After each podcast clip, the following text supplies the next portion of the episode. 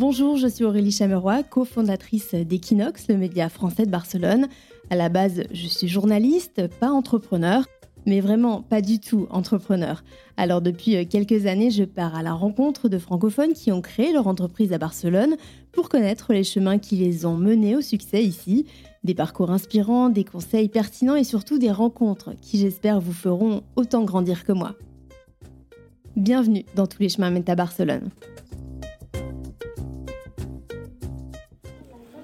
Salut, ça va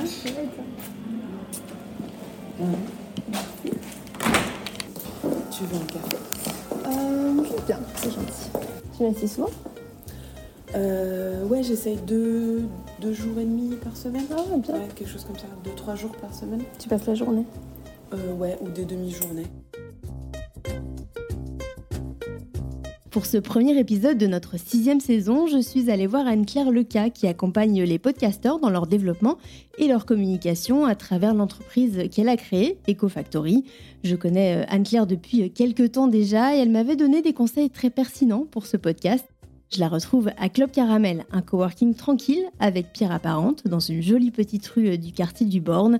Nous allons parler du déclic qui l'a mené à plaquer sa belle carrière parisienne pour se lancer à son compte à Barcelone, de son appréhension à dire à son réseau français qu'elle vivait en Espagne et de ses astuces pour éviter la solitude du solopreneur. Anne-Claire, bonjour. Bonjour Aurélie. Alors dis-moi, pour commencer, qu'est-ce que tu voulais faire quand tu étais petite? Alors quand j'étais petite, je voulais être avocat, mais pas à cause des cours de justice parce que j'aimais beaucoup le fruit. Ah, c'est original. A eu mes gardes, hein, du coup. Ouais, je trouvais ça cool, un métier qui a un nom de fruit, alors je voulais être avocat. Génial. Eh bien, écoute, à quel moment ça s'est pas passé comme prévu? Je pense quand j'ai réalisé ce que ça représentait les, les études de, de, juriste. Non, mais après j'ai voulu être maîtresse comme beaucoup de petites filles. Mmh. Et après, euh, ouais, vers l'adolescence, c'est le côté communication marketing qui est venu assez tôt parce que je trouvais que c'était un métier créatif et que ça me semblait intéressant. Voilà. Alors euh, Barcelone, euh, c'est pas ta première expérience ici, ta première expatriation. Tu as fait des études de marketing, donc tu es venu en stage et notamment à Barcelone. Alors déjà, pourquoi cette première fois à Barcelone? Pourquoi avoir choisi? J'avais envie d'avoir une expérience à l'étranger. Ça s'est fait un peu sur un coup de hasard, c'est-à-dire que j'ai répondu à plusieurs euh, offres de stage et je me suis retrouvée face à un choix, soit aller à Londres, soit aller à Barcelone. Et vraiment, ce qui s'est joué, c'est le salaire qu'on me proposait à Barcelone, qui était supérieur à celui de Londres, étonnant. ce qui est étonnant par rapport au, au niveau de vie là-bas et aussi la perspective de passer l'été à Barcelone au bord de la mer, etc. C'est vraiment euh, bah, la Dolce Vita qui, qui m'a qui m'a attirée. Barcelone, c'est un coup de cœur du coup quand t'arrives? De fou, vraiment. Je suis tombée amoureuse en fait de, de cette ville. Euh, je me suis sentie super bien, super. Euh... Trouve qu'il y a une énergie particulière dans, cette ville. Bah, j'ai adoré le cadre de vie, le fait euh, d'aller à la plage en métro, le côté chill des gens, le fait qu'il y ait beaucoup euh, de styles différents, que tout le monde soit voilà un peu détendu et à son image. Et puis j'avais quel âge? J'avais 24 ans à l'époque. Et à 24 ans, euh, la vie barcelonaise avec toute la fête, les diversités de gens qu'on peut rencontrer, bah, c'était vraiment génial de vivre six mois là-bas. Mais tu rentres en France, donc euh, tu mets une carrière dans le marketing, une belle carrière d'ailleurs. Mm. Tu as reçu pas mal de prix, récompenses, mm. ça, ça se passe super bien. Il y a un tour du monde aussi pendant ce temps-là qui passe comme par hasard par Barcelone. Mm. Qu'est-ce qui fait que tu décides, alors que ta carrière se passe bien, qu'un jour tu décides de venir ici pour y vivre? En fait, c'est un peu une prise de conscience. Comme tu disais, tout allait bien. J'étais dans une super agence avec un, je venais d'avoir une promotion. J'avais des clients super stimulants. J'habitais au centre de Paris. J'allais en vélo au boulot. Donc, j'avais vraiment sur le papier la vie de la jeune parisienne active euh, rêvée.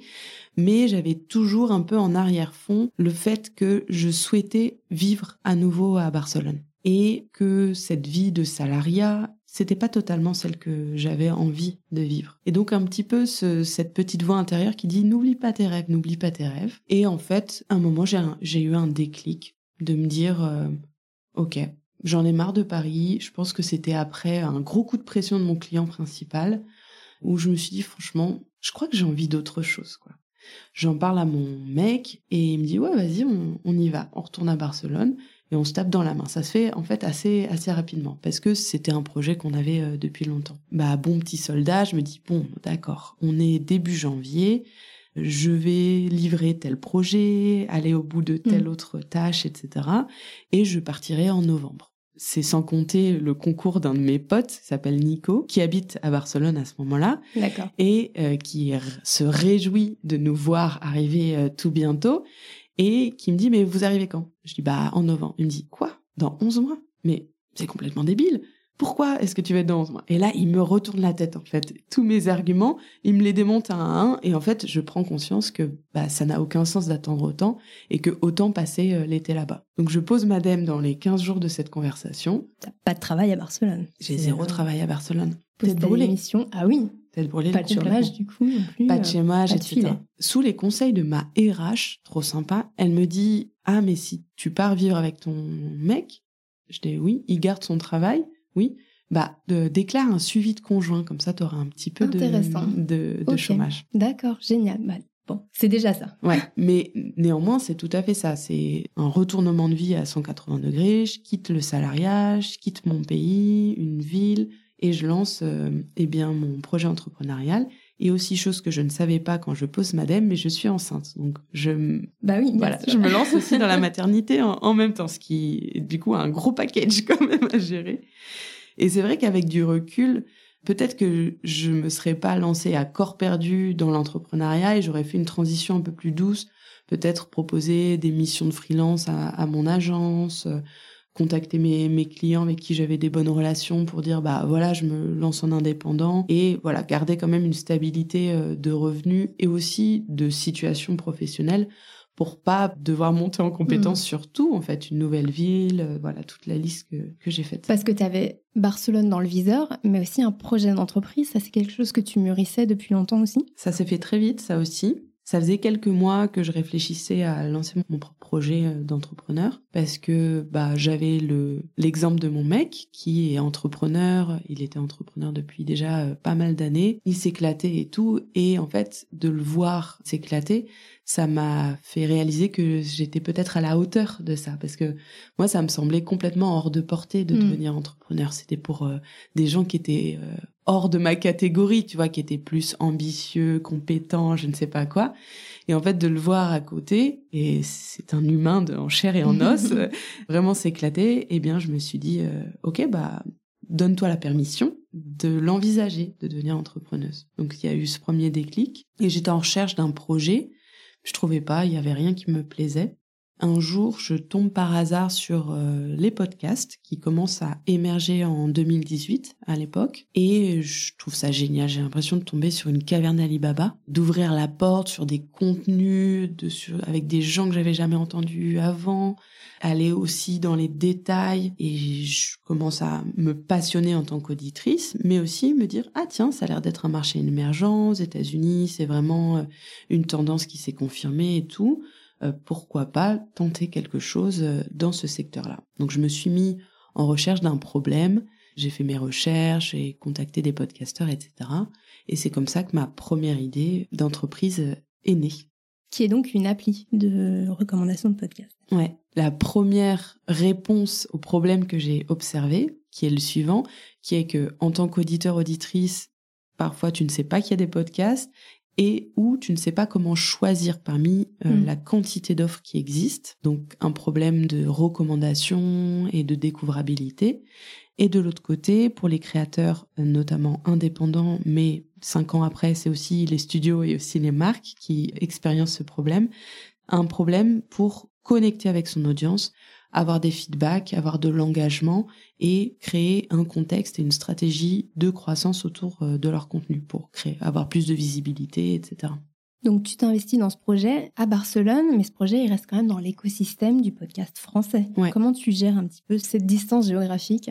Au début, j'avais un peu le FOMO, hein, pour être euh, honnête, parce que bah, comme il est né en France et que l'écosystème que je connaissais, que j'ai commencé à créer dans ma carrière pro, il était en France, l'écosystème que j'ai commencé à construire dans ma nouvelle aventure entrepreneuriale, il est en France puisque c'est un réflexe. Et aussi, pour être honnête, en 2018 à Barcelone, il y avait peu d'acteurs du podcast. Mm. C'était pas encore très présent. J'ai commencé à regarder, mais j'en ai pas trouvé. Là, aujourd'hui, en 2024, il y a davantage d'acteurs. Donc, si je refaisais aujourd'hui, je le ferais différemment. Mais c'est vrai que bah, j'ai un, je fais un peu le grand écart. Sur la première année, je pense que je suis revenue tous les deux mois euh, à Paris Ah oui. pour faire euh, eh bien des rendez-vous avec euh, des fonds d'investissement, des partenaires potentiels, etc. Parce que voilà, je construis cette application de recommandation qui demande pas mal de fonds et très rapidement, je commence à chercher des partenaires financiers. Et toute la scène du podcast euh, émergente, eh ben, elle se trouve à Paris. Et donc, il y a un peu ce sentiment de manquer des choses et de, de vouloir être là-bas. Donc tu veux revenir? Comment ça se passe? Comment tu gères un petit peu ce- cette situation? Bah, on revient avec euh, mon mari qui est, est entrepreneur et qui a une partie de son équipe à, à Paris. On revient régulièrement, tous les deux, puis avec notre petit bébé. Et voilà, on, fait vraiment un peu la, la navette entre les deux. Moi, à titre personnel, je vois vite la limite de ce mode de vie pour deux raisons. Parce que la fatigue et parce que je sens que je veux vivre ici, à Barcelone, sur le long terme. Donc, je trouve pas ça durable d'investir autant à un autre endroit que celui qui est le mien. Parce que qu'est-ce que ça signifie d'avoir tout son écosystème professionnel à distance? Dans un autre endroit C'est qu'on fait beaucoup du online, du Mm. remote, etc. Et mine de rien, c'est pas exactement la même chose que quand on est en physique. Donc, au début, dans ma communication, sur LinkedIn, etc., je cachais le fait que j'étais à Barcelone. Ah, tu le caches, mais comment tu fais? Bah, j'en parle pas. Ok. C'est un non-sujet. Je D'accord. crois que je suis toujours euh, basée à Paris, etc. Parce que je me dis, si je dis que je suis à Barcelone, ils vont m'oublier, ils vont pas penser à moi, je vais manquer des opportunités. Donc tu ne le dis pas non plus à tes connaissances professionnelles? Je pense que je le dis. Je fais des du coaching individuel, par exemple, euh, par visio, mais euh, je ne le mentionne pas. Il y a des gens qui ne savent pas, en fait. Parce qu'en fait, finalement, on se dit pas toujours euh, où est-ce que t'es. Oui, tu oui, bien sûr. C'est pas la question non plus. Exactement. Et à un moment, j'ai un déclic et je me suis dit, bah non, en fait, j'adore cette ville. Elle signifie beaucoup pour moi d'un point de vue euh, personnel, aussi professionnel. Euh, j'ai envie d'en faire justement un élément de ma marque et un élément distinctif. Et à un moment, j'ai commencé justement à l'intégrer dans ma stratégie de self-branding. En tant que communicante, je, je m'applique mes propres conseils. C'est quand même un virage à, Exactement. à 180 degrés. Ouais, De le cacher, à le mettre en avant, ouais. à en faire une force. Bah, ça me ressemble assez, je pense que tu commences à comprendre. Et donc, euh, je me déclare comme euh, barcelonaise sur LinkedIn. Je commence, euh, par exemple, dans ma communication Instagram, où j'ai une façon de communiquer, par exemple, sur les stories, où je montre un peu mon quotidien. Je mets en avant cette ville parce que c'est une ville qui est belle, c'est une ville qui fait rêver. Et c'est aussi le retour des gens. À chaque fois, je leur disais, ah ben non, je suis à Barcelone, je vais pas pouvoir venir te retrouver dans le 11e demain. Tu sais, Mm. par exemple, quand ils m'invitaient à un événement, c'est waouh, t'es à Barcelone, mais un truc de fou. Et donc de voir ces, ces réactions dont je suis fière, tu Mm. vois, et ben ça aussi, ça m'a donné confiance dans le fait de l'affirmer davantage. Oui, parce que des fois, on, on se met des barrières ou des peurs, et finalement, effectivement, c'est une force. Sur certaines choses où on se dit non, ça va être mal perçu, on va m'oublier, ou c'est un, peu bizarre, ou j'assume pas, à, à c'est différent, c'est différenciant, et c'est original, et ça montre aussi quelque chose de toi, puisque tu t'es expatrié pour lancer ton activité. Donc ça, ça raconte des choses aussi. Ouais, y il y, a une histoire derrière, effectivement. Et ça, je vais dire que c'est un peu la deuxième étape, ce côté communiquer dessus, le mettre en avant. Et un peu l'étape qui a suivi, je pense que c'était début 2023, eh bien, c'est de me dire, bon, t'as beaucoup de clients, ton activité, elle marche bien, t'as beaucoup de clients dans la francophonie, parce que c'est pas que en France, euh, finalement, ça s'est développé un petit peu partout. Mais continue de t'implanter à Barcelone. Donc là, j'ai fait, j'ai pris des mesures concrètes pour rencontrer des gens ici qui soient des futurs partenaires de boulot ou des futurs clients et me dire bah je veux que l'année prochaine au moins 20% de mon activité de mon chiffre d'affaires soit représenté par des clients basés aussi comme moi à Barcelone. Parce que c'est différent en fait de rencontrer des, des gens en vrai. C'est différent pour moi. Je le vois hein, bah tu fais partie des personnes que que j'ai rencontrées ces dernières années les relations qu'on noue, elles sont un petit peu euh, différentes. Ça fait toujours du bien euh, de, de se voir. Et aussi, ça me permettait de faire aussi évoluer mon activité, qui était très positionnée sur euh, le podcast, vers des compétences plus larges que j'ai et qui étaient un peu moins visibles avec ce choix de spécialisation. Donc sur une stratégie et bien de communication, marque et création de communauté. Bah voilà, c'est un peu mon, mon nouveau défi. Parce que tu as, tu as switché un petit peu de l'appli, tu es passé plus euh, à l'accompagnement, au conseil. Comment tu as fait cette transition et peut-être un petit peu aussi ce deuil de la première activité? Mmh.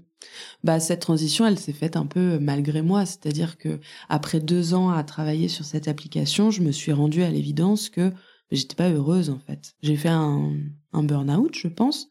Pendant trois semaines, j'étais incapable de, de rien faire et mmh. vraiment euh, quelque chose, voilà, un shutdown. Hein. Voilà, exactement. C'était aussi lié à tout ce changement de vie, le fait d'être jeune maman, de pas dormir beaucoup, etc. Et une très très grosse solitude euh, vécue euh, comme créatrice d'une application. Donc j'étais vraiment toute seule aux manettes. C'est pas moi qui développais l'application, c'était des, des développeurs mais prendre des décisions, animer, etc. J'étais vraiment toute seule et les contacts que j'avais, bah, c'était des contacts de prestataires à clients, donc c'est pas la même qualité que quand euh, as, voilà une d'autres activités, on va dire. Et je me suis dit, ce projet, il n'est pas pour toi. Déjà, voilà, les, les rencontres avec les fonds d'investissement n'avaient pas abouti.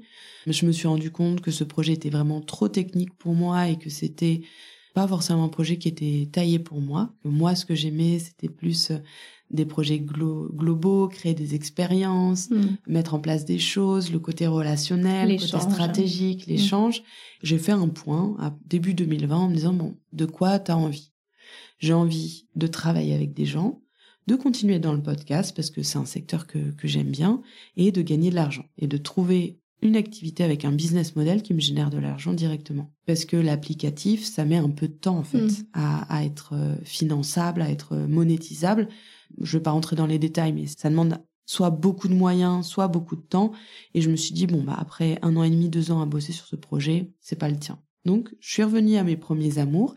Ce que j'aime faire, c'est l'accompagnement stratégique euh, sur ces sujets de visibilité et de rencontre entre des créateurs et des et des auditeurs, mais avec un autre moyen. C'était plus via l'appli, c'était via du, conseil. Justement, tu communiques sur l'arrêt du premier projet plutôt comme une transition. Tu l'expliques aussi. D'ailleurs, tu vas garder la même marque. Mm. Euh, tu l'expliques comme une transition logique. Ça reste logique et ça permet aussi d'expliquer que tu passes de l'une à l'autre. Oui, oui, je l'explique comme ça et j'en fais un peu un non-sujet. J'avoue que je pense que j'ai pas communiqué officiellement sur euh, le, la fermeture de l'appli. Bah parce qu'il y avait un sujet aussi de digérer l'échec. Mmh. C'est un projet sur lequel j'ai passé beaucoup de temps, sur lequel j'ai investi personnellement de mes propres deniers. Il y a aussi eu euh, deux investisseurs qui ont financé euh, la deuxième version de l'application. Et euh, bah, en tant qu'entrepreneur, quand tu fermes un projet sur lequel tu as autant investi de toutes les manières possibles, eh bien, ça prend un peu de temps de l'accepter. Comment tu arrives à, à, recréer autre chose? Comment tu arrives à retrouver l'énergie? De t'impliquer dans un nouveau, pas un nouveau projet, mais un projet différent bah justement, c'est parce que le, le, nouveau projet correspond vraiment à qui je suis, ce que j'aime faire, etc. Qu'en fait, il va prendre toute la place. Et du coup, c'est plus facile de laisser partir l'autre parce qu'il n'y a pas eu un gros vide. Et c'est vraiment le deuxième qui prend de plus en plus de place. Et après, euh, pendant, j'ai mis un an et demi à vraiment fermer l'application. Donc tu vois, ça a mmh. été une transition assez douce. Et comment est-ce que je m'y prends? Bah voilà, en m'investissant dans ce, dans ce nouveau projet et aussi en prenant du recul vis-à-vis du premier, de l'application, en en parlant à des personnes qui me disaient mais ouais, c'est toi qui l'avais fait? En fait, les gens ils, avaient un, un, regard super positif sur mon mmh. travail.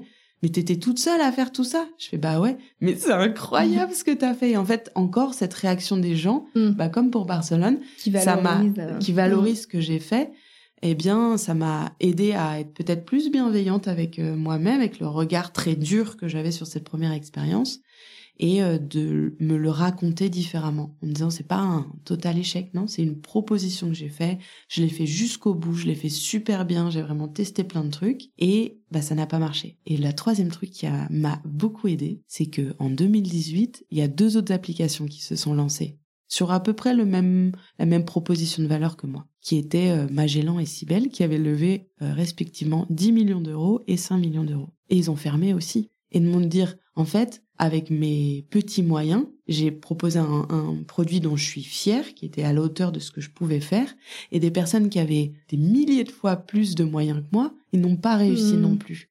Avec une équipe, avec du soutien, avec plus d'expérience que moi, ils n'ont pas réussi non plus. Et donc, du coup, ça m'a donné une autre perspective sur ma propre expérience. Ça ferme vraiment le chapitre Exactement. c'est plus valorisant. Exactement. Intéressant. Est-ce qu'il y a quand même des choses que tu aurais faites euh, différemment à ton arrivée à Barcelone ou peut-être au, lancement euh, de ton entreprise? J'aurais continué l'émission en freelance mhm. pour avoir un matelas financier récurrent de stabilité, parce que là, il y avait beaucoup d'instabilité de toutes parts. En plus, ça m'aurait permis d'être moins dans le rush de il faut sortir absolument. Tu sais, j'étais un peu dans cette... Euh, je baignais à Paris dans cet écosystème The Family, il euh, faut aller très vite au go-to-market, proposer mhm. un MVP, machin. Donc parfois, je pense que je me suis un petit peu précipitée à proposer un premier produit et qu'en fait, passer plus de temps à euh, eh bien faire de la recherche utilisateur, faire des petits tests sur des choses qui sont un petit peu moins ambitieuses, eh ben ça m'aurait permis en fait de faire des choix moins risqués, je pense. Le deuxième, c'est de chercher à connaître des développeurs tout de suite à Barcelone et c'est de voir si une équipe pouvait me rejoindre en tant qu'associé, partenaire pour le développement. Voilà, c'est les deux choses que j'aurais faites différemment. Et ne pas travailler de chez toi. Et ne pas travailler de chez moi, mais ça suppose d'avoir des revenus. Alors, euh, justement, on en parle souvent pour les travailleurs indépendants de travailler de chez soi, aller en coworking, voir plus de monde.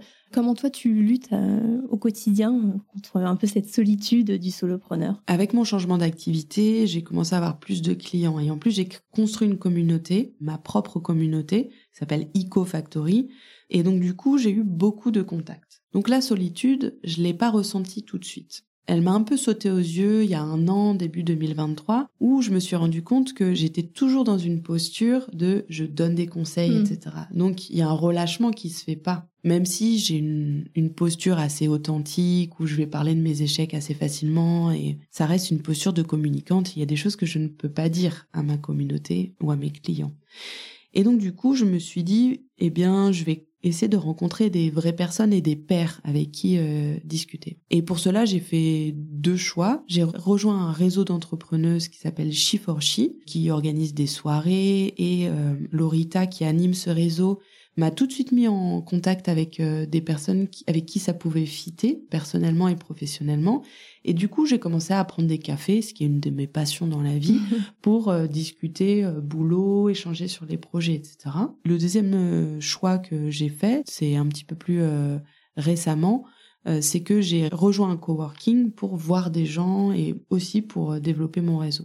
Et dans ce réseau euh, donc c'est un réseau francophone? Il est originaire de New York. Il avait été créé par euh, Vali, euh, qui était new-yorkaise, et euh, Lorita, quand elle arrivait à Barcelone, elle a contacté pour ouvrir l'antenne barcelonaise.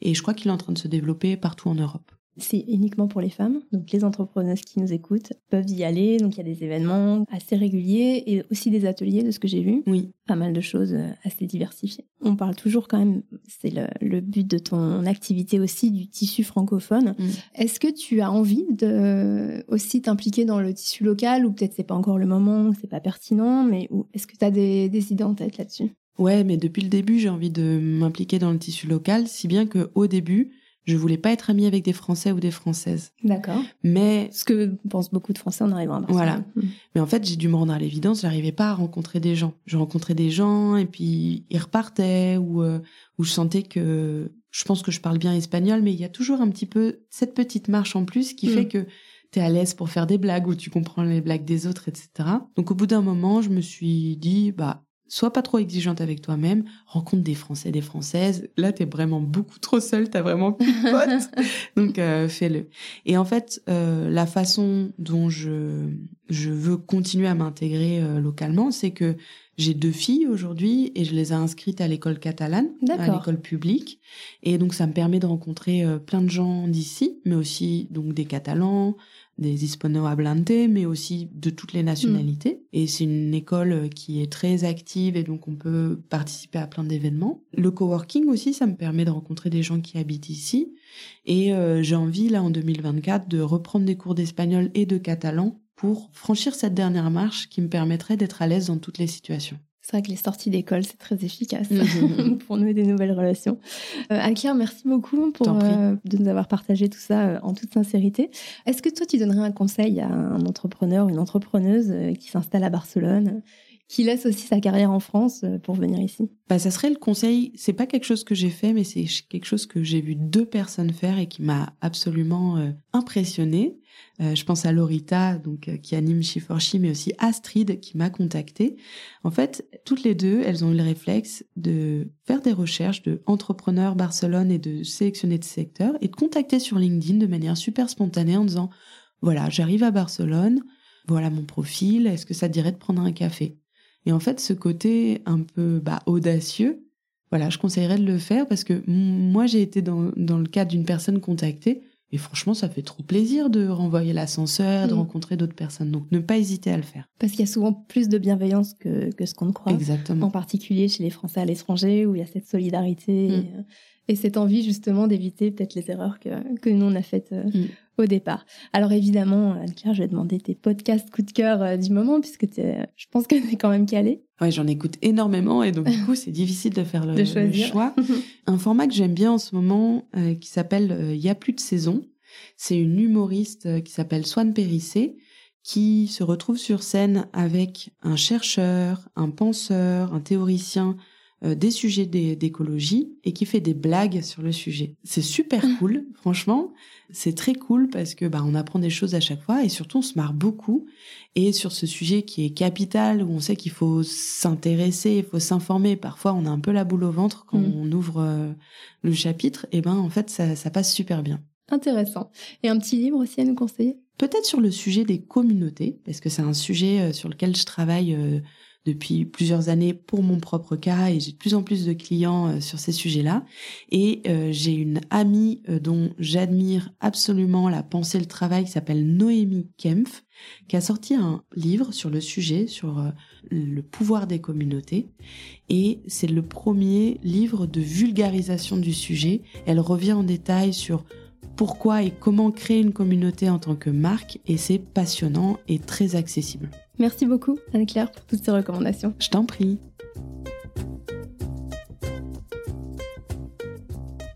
Être en phase avec soi-même et se mettre un petit coup de pied aux fesses quand il le faut, c'est ce que j'ai retenu de cet entretien avec Anne-Claire. Retrouvez euh, ses comptes LinkedIn et Instagram dans les notes d'épisode. Je vous conseille de les suivre. Ses posts sont toujours très inspirants et motivants, tout comme sa newsletter d'ailleurs. Je vous laisse aussi le lien en inscription.